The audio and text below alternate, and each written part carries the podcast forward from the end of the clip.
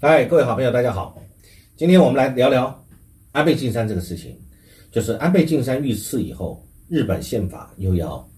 做修宪，是不是日本的捆龙锁要解脱了呢？好，因为因应中国大陆的这个威胁，他们的强军主义、军国主义是不是会崛起？捆龙锁是不是会解脱？我们今天来讨论这个问题。好，那安倍晋三遇刺，当然我们都很遗憾啊。那这个事情它也这个发生了，那整个日本的。政坛的变局又会牵动到亚洲，牵动到世界。我们今天就来讨论这个问题。安倍第一次担任首相的时候是在零六年，二零零六年啊。那他在担任首相任内，其实他是提出了蛮多事情，也做了很多事情。这个人是有一个政治世家出身的一个有能力的，也有这个企图的一个人啊。他在担任这个首相这么长的一段时间，第一任、第二任。他其实他都做了很多事，他提出了，比如说他提出了印度跟太平洋两洋合一这个战略，奠定了自由跟开放的印太这个构想，呃，FOIP 这个基础之后，他又促成了美日印澳啊，大家都知道这个四方安全会谈跨的，好，所以说就是今天的这个印太战略。后来美国退出了亚洲，所以安倍呢，因为美国川普退群嘛。这个本来谈好的这个 TPP，结果美国不玩了，退出来，所以亚洲形成美国在这个方面的这个架构，这个空间了。安倍就在这个时候富起来了，区域领导者的角色，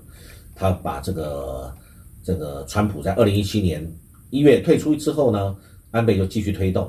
就变成这个跨太平洋伙伴全面进步协定 CPTPP 了。啊，TPP 改成 CPTPP，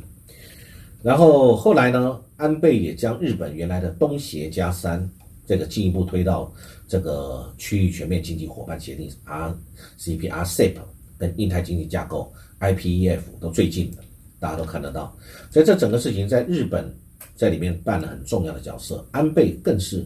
日本扮演这个角色里面的推动者跟核心决策者。啊，所以呢，他从决策到整个这个事情的推动，他从东协到区域整合，拉拢美国，然后围堵中国大陆，为的就是日本最大的利益啊。所以他死亡，他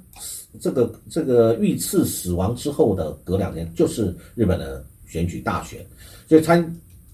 这个日本参议院的这个选举呢，自民党也是大胜，修宪派的人数已经达到了跨越修宪门槛的这个标准啊。大家知道日本的这个宪法要修订不容易啊，因为早期是在二战结束之后，美国麦克阿瑟帮这个日本这个建立的新的宪法，在这个所谓的这个宪法里面，对于日本的军事能力的限制做了非常大的一个限缩，而且它的修宪门槛非常的高，要达到这个三分之二。那当然之后还要全民的这个公决，但是不过他一开始在参院这个选举修宪派系这一次选举已经超过了三分之二的人人数了。那这个跟安倍这次遇刺身亡有没有关系？我想多多少少一定有，因为日本宪法这个会牵涉到这个日本的军事能力跟军事限缩，所以我们讲的这个对日本的捆龙锁这个事情。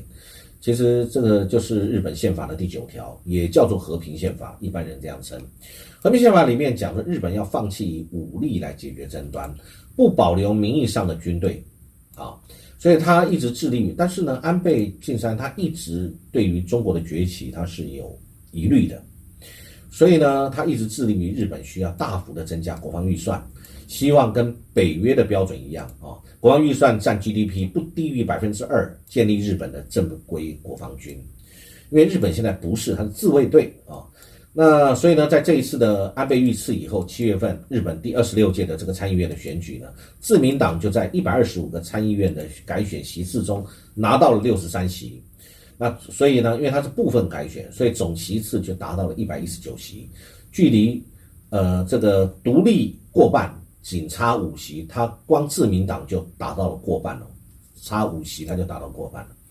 那还有跟自民党交好的一些公民党等等，拿下十三席，所以两个友党加起来，这次改选共赢得了七十六席。那主张修宪的席次，这次改选总共拿到九十加九十三席，加上呃非改选的席是七十席，加上支持的这个日修宪的，比如说日本维新会得十二席，国民民主党五席，自民公民怎么什么相关的加起来一百七十七席，所以说超越了门槛所需要的一百六十六席，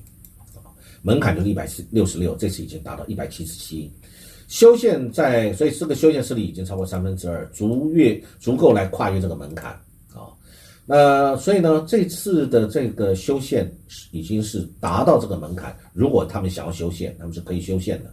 因为在在一九五一九四五年二次大战以后呢，这个麦克阿瑟主导起草了这个和平宪法，限制他的军事建设。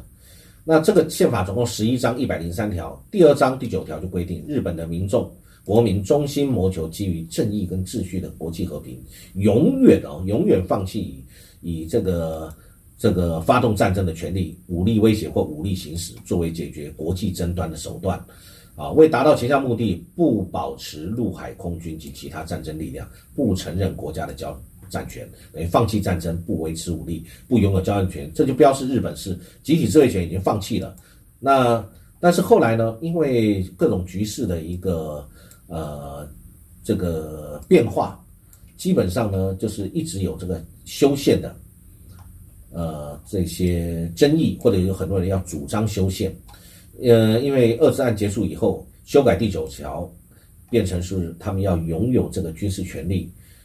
呃，是一直是有很多人在主张，但是也很多人担心会不会因为就此修宪以后，他就可以有权利。走上了军事扩张跟军国主义的道路了啊，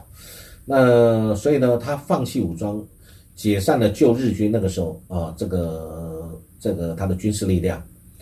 但是呢，其实后来本来是完全没有所谓自卫队的，那是因为一九五零年韩战又爆发，那美国其实在美国主导情形之下，他考虑到安全跟责任，所以美国允许日本重新做武装，但这个主武装是有限定的啊。